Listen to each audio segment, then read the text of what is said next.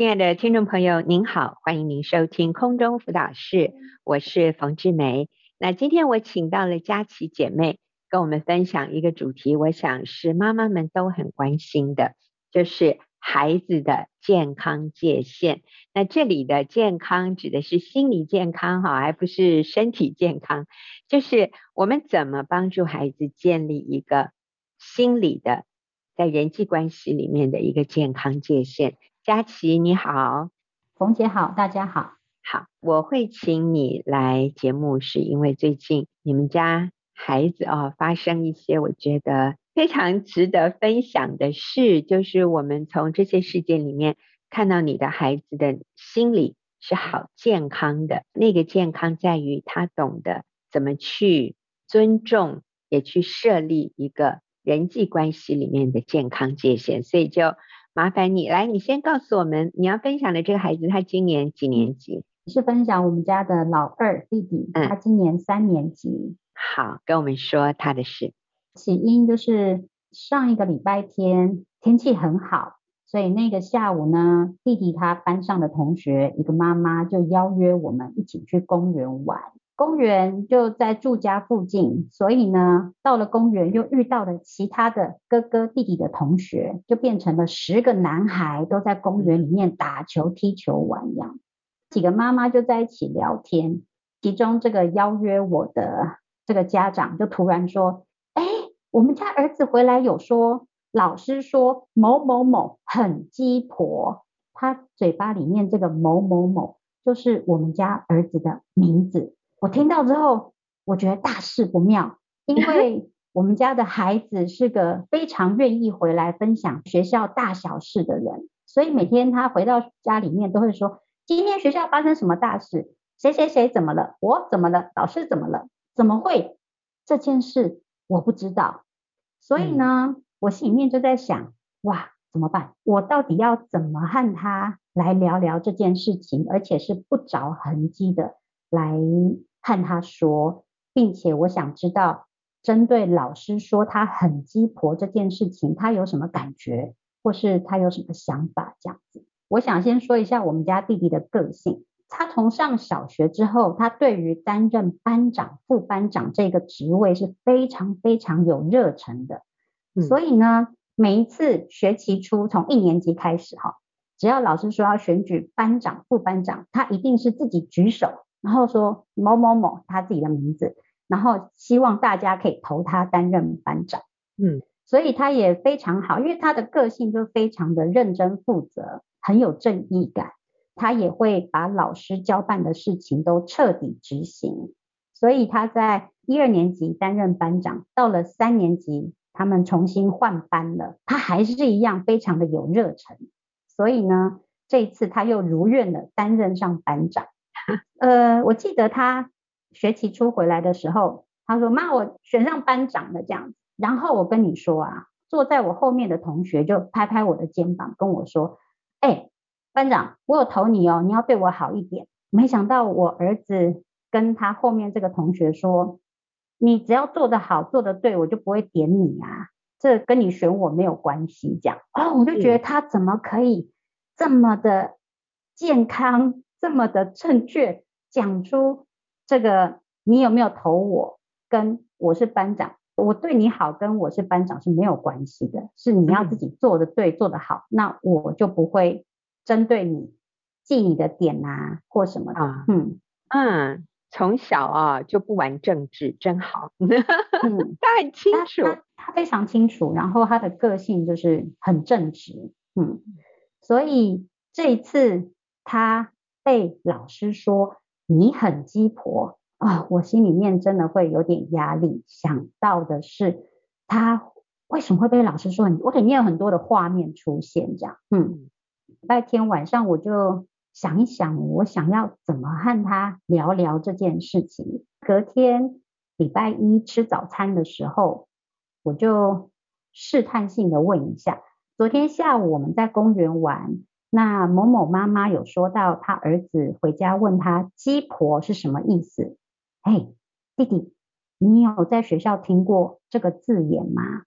他早餐吃一半就挑起他的眼睛跟眉毛看了我一眼，有啊，老师说我很鸡婆啊，他自己讲出来了啊。老师说我很鸡婆，哦，那是在一个什么样的情况底下？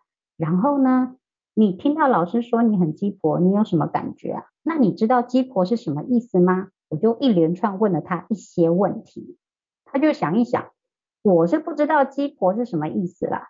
不过当老师那样讲的时候，我觉得这句话很不好听，而且我心里不舒服。这样，我之后就跟他解释鸡婆是什么意思，然后也跟他说到，或许老师讲这句话，也从来没有人跟他说过这句话不好听。这样，所以我又再问我们家弟弟，我说弟，如果如果如果老师又再一次跟你说你很鸡婆。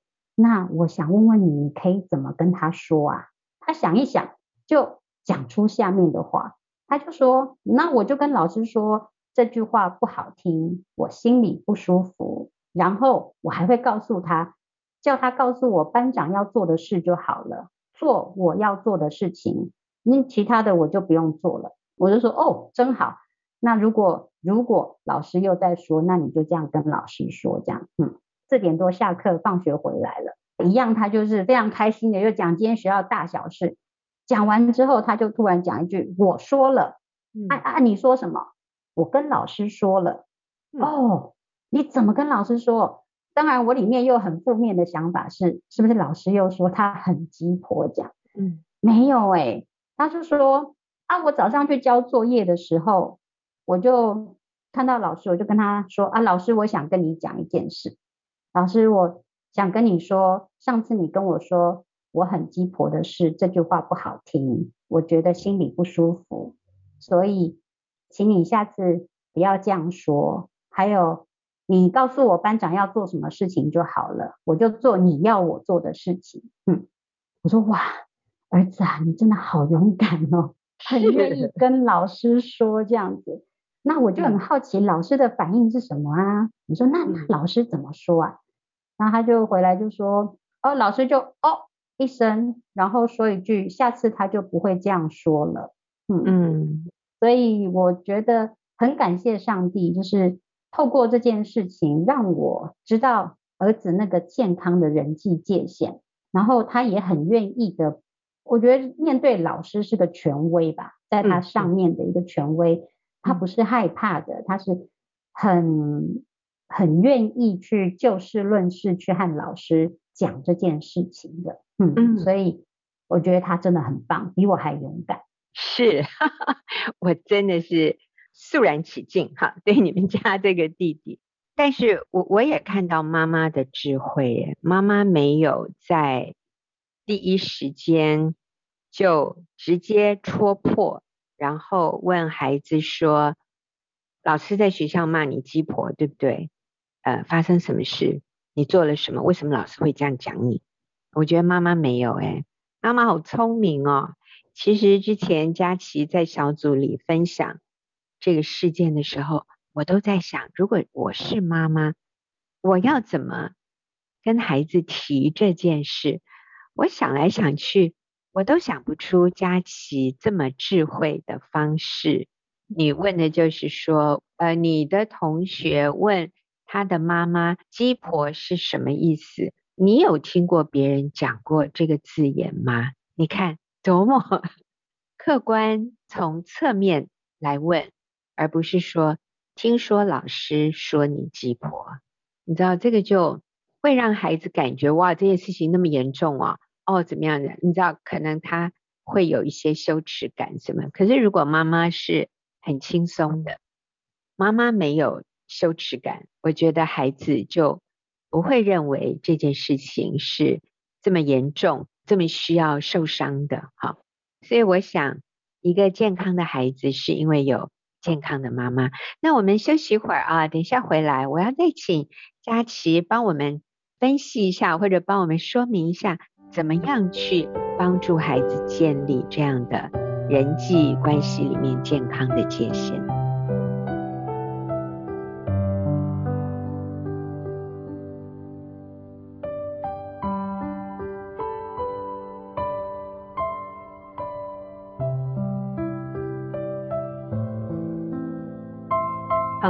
现在所收听的是空中辅导室，我是冯志梅。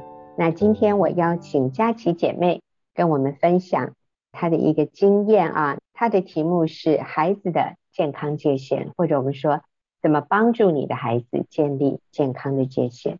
刚才讲到，我觉得好精彩哦，就是老师说孩子很鸡婆，佳琪就帮助孩子了解鸡婆的意思。也建议孩子怎么去跟老师表达，结果最后孩子的反应真的是我觉得好成熟。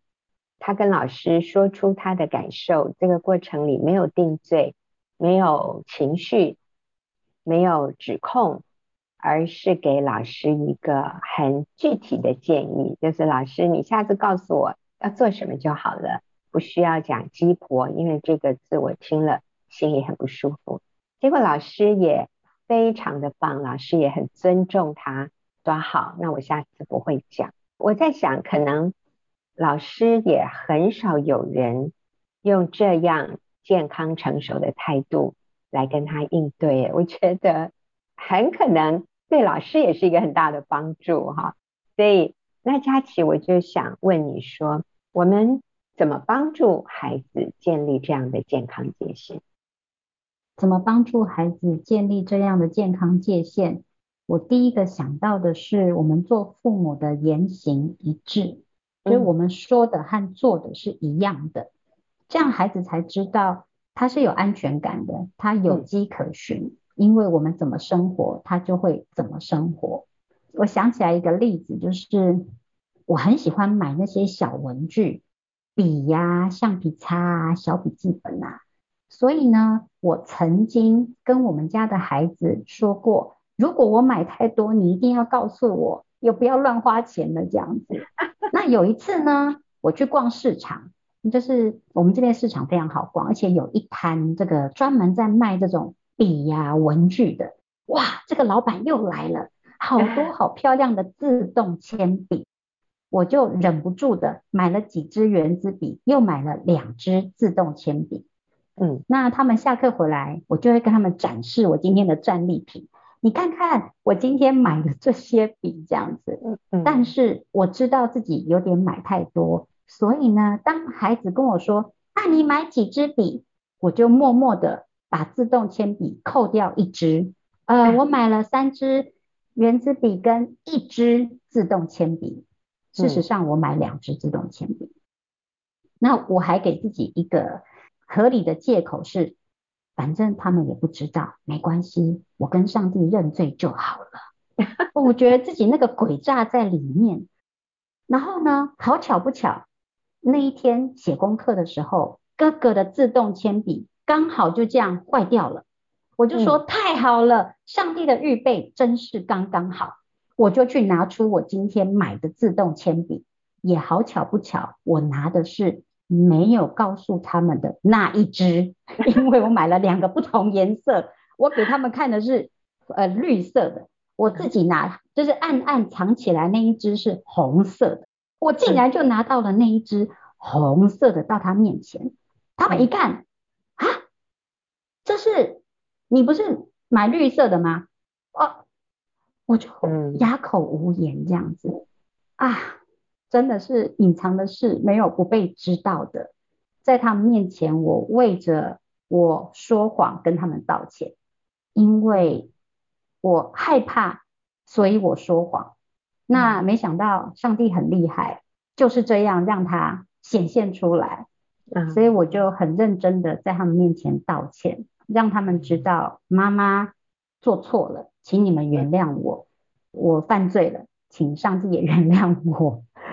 就这样的过程，所以我想到是如何建立孩子的健康界限，或是建立他的自信，是他知道他的爸爸妈妈是言行一致的，嗯，没有隐藏的，爸爸妈妈怎么生活，他就怎么生活，嗯。嗯，所以啊，妈妈向孩子认错，虽然是这么小的一件事，我觉得也让孩子看到说，其实。犯罪啊，或者犯错，大小都需要承认、道歉。这个不是一件不能做或者很羞耻的事，其实这个会让孩子更尊敬我们。那从另外一个角度来说，如果我们很轻易的撒谎，最后真的连我们撒了什么谎，我们自己都忘记。就像我是拿呃拿绿的给他看，嗯，然后我自己都忘了，我最后拿给他的是红的。所以其实撒谎真的让我们的生活很有压力耶，因为自己都会忘记你撒的谎的内容是什么哈，然后会被人家发现。当别人发现的时候，如果他们没有戳破你，他们的心里。也会就是给你打一个叉叉，意思就是哦啊，以后我不能信任你了，我都不知道你这句话是真的还是假的。但是这个对于人际关系里的健康界限是很重要的。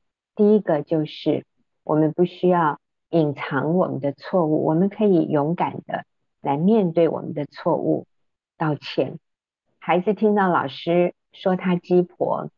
他想的是，其实这个也还好，我只要跟老师说，我不希望做一个鸡婆的人，但是你下次告诉我你希望我做什么，我就不会管太多嘛。鸡婆的意思就是你管太多了，对不对啊？老师，你可以告诉我那个界限在哪里，所以孩子就不觉得这是一件羞耻的事。所以第一个，父母表里一致，不需要羞耻，这是好重要的。好，还有没有？帮助孩子建立健康界限的原则。我想到另外一个是我们自己不说贬损、嘲笑的玩笑话。嗯，就是这样的玩笑话可能是很不经大脑的。比如看到一个孩子胖胖的，我们就会叫他小胖小胖，或者是他好像没有做到一件事情，就是说你阿呆呀，你阿花啊。我常会听到有一些人这样说，我就会难过，是这不是事实的话。他胖胖的、肉肉的，他不是小胖，他有他的名字。对，他这件事情没有做到位或是做对，他也不是阿呆，他只是哦，可能就是一时忘了，或是他就真的不知道。所以这些玩笑话可能在我们的生活里面是很自然而然的听见，有些人甚至不觉得它是玩笑话，只是一个啊，就是好玩嘛，有什么关系？但是这样的话说久了，对孩子来讲，他会混淆的。那我就是笨蛋啊，我就是阿呆啊，我就是胖胖的，没有人喜欢呐。嗯，它里面自然也不会有。从神而来的健康的形象，是是，我刚刚想到你讲的这几个啊，什么小胖啊、阿呆啊，其实我们还可以举例啊。有的人很习惯的讲这些，但是他没有察觉这个是贬损人的，像你白痴哦，还有你欠揍哦，这太难听了，对不对？还有现在比较流行的，啊，你很白目哦。这是已经习以为常了啊！刚刚讲到你很笨哦，啊，或者你很皮耶，啊，或者你很伤脑筋哎，啊，伤脑筋我们都觉得已经还好吧，但其实也会让孩子觉得他是一个麻烦，就是你很大小姐脾气耶，哦，你很公主病哎，哈，这些我我是觉得有时候我们拿这些说自己啊，我。我很公主病，那啊代表我们有自我反省的能力，但是不要拿这个说别人。所以不说贬损的话，就是我们讲的话是什么就是什么啊，不是就不是啊，而不要为别人贴标签。我想会让别人在跟你相处的过程里面感受到被尊重，感受到被接纳。可是如果我们讲很多这种贬损人的话，其实对我们的人际关系是一个很大的伤害，很大的扣分。父母不对孩子讲贬损的话，父母言行一致，父母在家里表现出尊重，对配偶、对孩子的尊重，也表现出一个谦卑的生命，有错就认错，表里一致。那我相信，要孩子在人际关系里面有健康的界限。这里健康的界限的意思就是，我为我的情绪负责，我不任意把我的情绪发泄在别人身上。我有不愉快，我可以告诉别人我心里不舒服，然后给别人一个非常客观而且他做得到的建议，就是那你下一次可以怎么告诉我你的想法，而不需要用鸡婆。啊，或者这种贬损我的话来跟我沟通，不带情绪的来表达，也不定罪对方，然后给予一个非常建设性的建议。啊，我认为这个就是健康的人际界限，会让我们的孩子在人生的路上成为一个别人可以信任、别人跟他在一起相处愉快、一个成熟的人。啊，我觉得好棒哦，佳琪，你的孩子。真的是赢在起跑点上，我觉得这才是 真正赢在起跑点上的意思。好，今天非常谢谢佳琪跟我们的分享，那我们就休息一会儿，等一下进入问题解答的时间。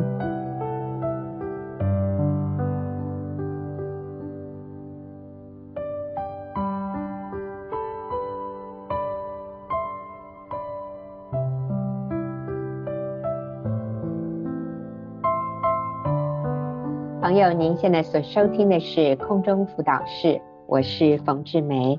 进入我们问题解答的时间，今天我请秀敏回答听众朋友的问题。秀敏你好，冯姐好，大家好。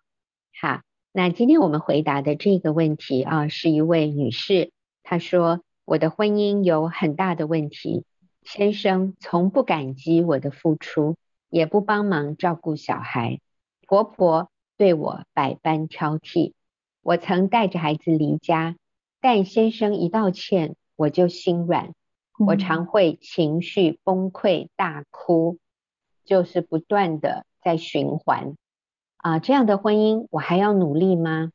啊，所以秀敏，我们要怎么来安慰帮助这位姐妹呢？是啊，其实她的信很长哈，我是把它缩短浓缩了一下。那它里面提到的就是不断的事件，然后是这样的一种恶性循环，就是他觉得他处在一个非常大的压力之下，先生不感谢他，婆婆讨厌他，然后他常常情绪崩溃，啊、呃，然后他们中间的冲突有非常大的撕裂，只要先生好像有一点。表示悔意、歉意啊，他心软了，然后他就觉得好，那我就再努力看看。可是过一阵子又再来一次啊，就是这样一直重复，一直重复。那其实他也很担心，这样对他孩子会有什么负面的影响？我相信是有很多负面的影响。很多人会想，哇，这么纷纷扰扰，然后这么多的。争吵这么多的，有点像暴力哈，言语暴力这些拉扯，在家庭里面，是不是我把孩子带离开这个环境，对孩子会好一点，可能对我也好一点，我就不会常常崩溃大哭呢？啊、呃，是不是我们离了婚，对大家都比较好？嗯，所以他基本上是这个意思。嗯，是是，听起来就是，我想很多可能。这样的问题，我们在我们的周围可能有很多。不过我我听这样的 问题，我我我觉得这位提问的姐妹非常的棒。我相信她很想努力，很想改变，嗯、听起来好像很就是无能为力的感觉这样子。嗯嗯、那我不知道她有没有认识耶稣。那我真的觉得听起来。可能我以前没那么严重，但是也蛮像我没有信主之前的一些状况这样子。就是我发现说，当我们不知道人生的目的，或者我们不知道我们存在的真实的价值和意义的时候，对我我们就会里面有一些错误的观念、错误的想法，所以我们不知道自己很重要，不知道自己是很宝贝的。所以，呃，我们就无法感受到，其实你的生活里面有很多可贵的东西，或者呃，我们可以不需要用好像无路可走、无力的一些人际关系来经营。我觉得就是我我要先跟这位提问者说，呃，告诉他说他是很宝贵的。今天不管他有没有认识耶稣，当然我希望他能来认识耶稣。今天不管他有没有认识耶稣，他是被神创造。不管他认不认识神，他是被神创造，很尊贵、很宝贵的人，很有价值的人。嗯、那。如果他今天能够来认识耶稣，就更能够明白上帝创造他的目的，还有他的身份、他的价值，还有他在这个整个家庭生活里面所要所所要活出的使命和目标这样子。所以，我想先先来呃建议来认识耶稣。嗯，然后从耶稣里面知道他是非常宝贵的，是，是我从他的叙述里面啊，我也看到有一个点哈，这里说先生一道歉，你就心软，嗯，所以你的先生还是还是知道自己有错的，他愿意道歉，我觉得你的先生也有很可取的这一个地方，他会愿意。软下来跟你道歉，你因为他一道歉，你也心软，我觉得你也好棒，所以你们两个人其实仍然是是爱对方的。我觉得你的婚姻非常值得你再努力的把他赢回来哈。不管啊，当然我们现在讲说先生心软，可是就算你的先生心刚硬，我都觉得不需要用离婚来解决问题。我们常常会误以为，我今天所有的不快乐是别人的责任，我今天的不快乐是别人造成的。那如果我们带着这样的一个认知，这样的一个心态，就算离婚，你的其他的人际关系，或者我们要说你的下一个人际关系里面，就是会重演，你又会很容易受伤，又会觉得。别人不够看重你，别人没有按着你的意思做，哇，你的孩子开始出现很多问题，你就会觉得你今天的不快乐都是孩子造成的，或者是你身边的这些新的人际关系造成的。但是其实，如果我们能够看到是我里面有一些根本的问题，就像刚才秀敏说的，我不确认我的自我价值，所以。我很脆弱，所以别人说一句话，或者别人今天没有按照我的意思来帮忙，你这里说先生不感激你，先生不帮忙照顾孩子，所以今天当别人没有达到我的期望的时候，我就很受伤，我就觉得我自己没有价值。那很可能这里问题不是出在别人没有向你表达感激。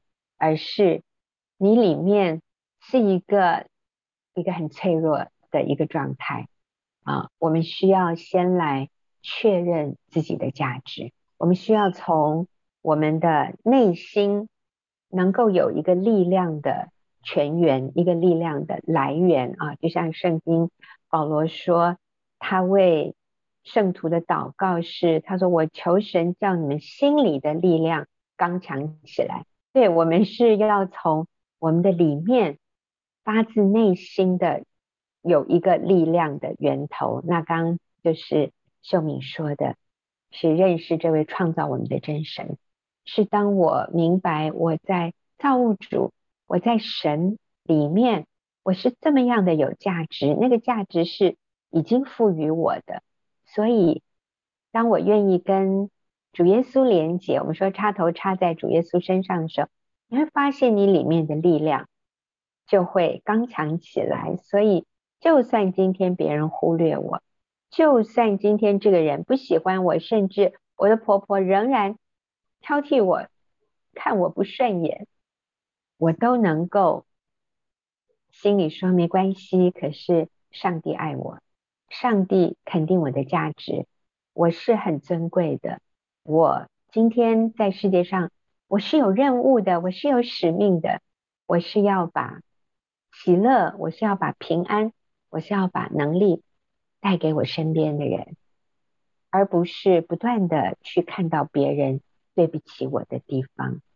好，那我们休息一会儿啊，等一下我要请秀敏跟我们分享一个非常重要的观念，而这个观念也是最近秀敏在小组里跟我们提到的啊，就是一零一大楼里面有一个很很有趣的。可能很多人都参观过哈，有一个装置叫做阻尼器。我们来等一下听听秀敏说，这个阻尼器跟我们成为一个健康稳定的人啊有什么样的关联？所以我们休息一会儿再回来。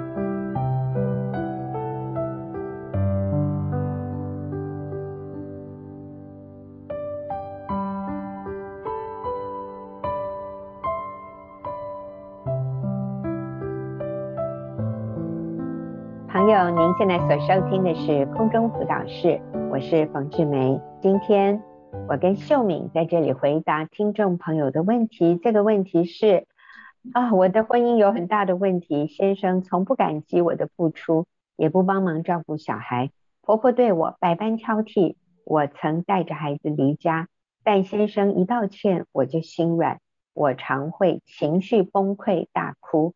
这样的婚姻还要努力吗？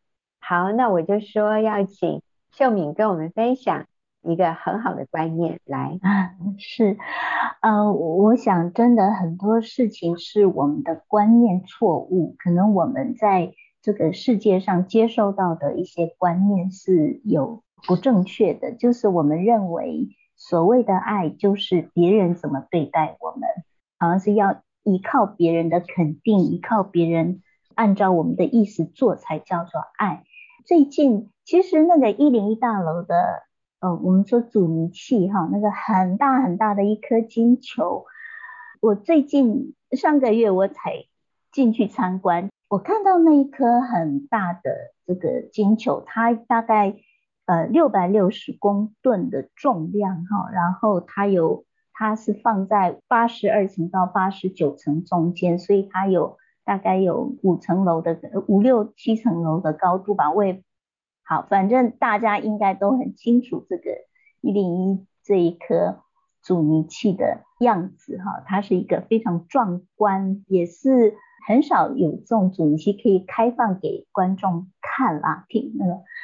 那我看到的时候，其实它的作用就是因为一零一百零一层的大楼哈。如果有台风啊、地震来的时候，那个大楼的摇晃会让里面的人非常的造成很大的危险，就搞不好如果没有这颗阻尼器，这个大楼。台风、地震无法承受这些，它可能会倒啊！我在想，就为了降低那危险性啊，它所以它放了一颗阻尼器在里面。那它的目的就是要在这个台风或地震来的时候，让它的摇晃的幅度没那么大，是稳定整栋大楼的一个很重要的功能。这样，我看到这个阻尼器的时候。我心里面很感动，很激动。我的激动不是它的工程浩大啊，这个听说是全世界第二大球啊，本来是第一大球，也很快就被取代了。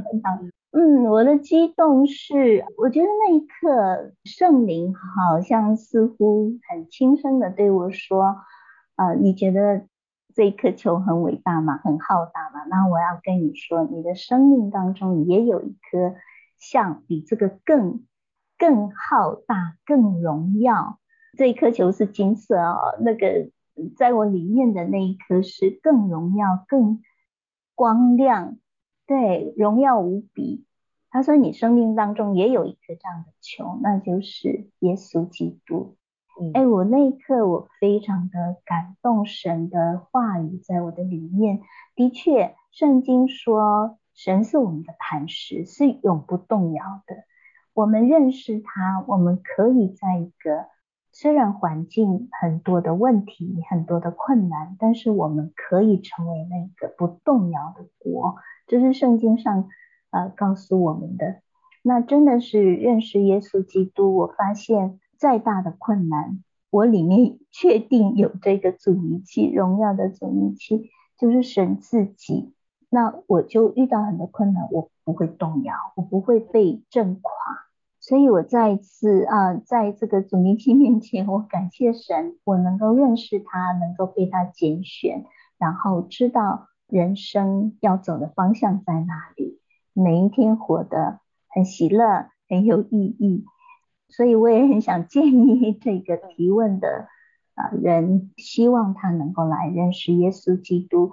因为当我们确定我们生命的价值和意义，我知道我是为谁而活的时候，其实你你就知道你的价值在哪里的时候，你不需要别人，你你就发现你里面是没有那个，当然别人肯定我赞美我是很好的，那样的互动是很好的。可是如果没有的时候，我里面就不会那么大的失落、痛苦。反而我们可以学习，因为我们知道我们是贵重无比的，我们可以学习去感恩，不会抱怨，然后反而会去赞美、肯定，看到别人的好，看到别人的好的地方，而且我们可以喜乐呀，我们可以靠主喜乐，所以最后会发现最大的问题是我们自己，不是别人。好，那有一句话说，全世界最应该改变的地方就是自己。嗯，啊，所以呃，我想当我们理念改变的时候，我们发现我们就会成为那个有魅力的人，而且你会发现说，你的人际关系突然变得轻松，突然变得没那么不像我们之前想象的或者是经历的那么的大的问题。是是，嗯，所以阻尼器它的功能就是。如果这个大楼往左，那个台风太大了，或者地震，它往左摆，那阻尼器这个悬空的这个金球哈，啊，应该是说它是会摇动的，它就会往右。所以大楼往左，它就会往右摆，然后把这个大楼的重心再带回右边，或者这个大楼往右摆，阻尼器就会往左，然后把那个建筑物再往左拉一拉。所以就是这样。它是一个相反的一个拉力，让你回到中间，让你回到那个稳定的地方。所以刚刚秀敏说，耶稣基督在我们的里面就是那个阻尼器。当我太过自卑，神的话啊，上帝透过圣灵和他的话语，就让我们看到说，没有，我不需要自卑，我是我是很尊贵的。或者当我过度自义。批判别人，嗯，骄傲的时候，哎，圣灵又在我的里面提醒我，不对，不对，你没有什么好骄傲的，你回来，你要谦卑一点。嗯，有有一位姐妹啊，我觉得这个阻尼器的例子，我觉得应用在她的状况里面是真好。啊、呃，她是先生过世了，所以她一个人生活，当然她有孩子有孙子，但是她仍然是。呃，就是没有没有跟他们住在一起。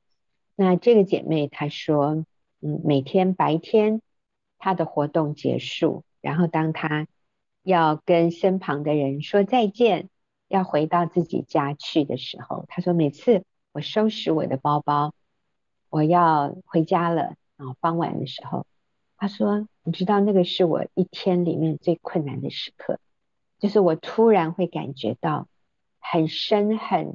很强烈的孤单的感觉，然后我就会开始有一点自怜，然后我就会想哭啊，就觉得自己好孤单，好可怜。你看别人都很开心的回家，他们要去跟家人相聚，可是我呢，我是一个人。他说，可是就在这个时候，那个阻尼器就产生功效。他说，我心里就会跟自己说，不对，不对。我不孤单呐、为什么？因为耶稣与我同在。我不可怜呐、因为我有一个安全的房子，我可以回去。我住的地方是安全的，而且我今天并不是身无分文，我是可以简单的生活下去，我是不需要为生活担忧的。他说我是何等有福，我一点都不孤单，我一点都不可怜。而且我白天我还可以做很多帮助人的活动，他参与在一些可以帮助人的活动里面。他说我是很蒙福的。他说立刻那个摆荡就回来了。哦，所以，但是他跟我说，志梅，你知道吗？每天黄昏傍晚的那个时候，我要再来一次，再来一次是什么？就是那个感觉又会找上我，那个孤单、自怜，觉得自己哇，觉得自己好可怜哦，那个感觉又会回来哦。他说，所以每天当那个感觉回来的时候，我要再次跟自己说，不对不对，你知道，让那个阻尼器发生功效，我不能顺着我这些消极负面的感觉，我要改变我的思想，改变我的心思意念。我不可怜，我是蒙福的，耶稣与我同在。哇，他说很快的，我又可以恢复。所以谢谢秀敏跟我们分享这个阻尼器的概念。其实我们每一个人都可以这样的被提醒。当我们里面又有消极负面的感受或者思想出现的时候，我们要想不对不对，这个感受不是根据真理，不是根据事实。真理和事实是什么呢？就是我是被爱的，神与我同在，我是有盼望的，我是有能力的，我不是可怜的，我不是孤单的。当我们去想合乎圣经真理的真实。的现实就是神与我们同在，他是有能力的，我不孤单，他是我的天父。当我们选择相信这些真理的时候，立刻那个阻尼器发挥功效，我们又会回到中间那个最平衡的地方，最安全、最健康的地方。好，非常谢谢秀敏，也谢谢听众朋友的收听。那我们今天就到这里结束，我们下个礼拜再会。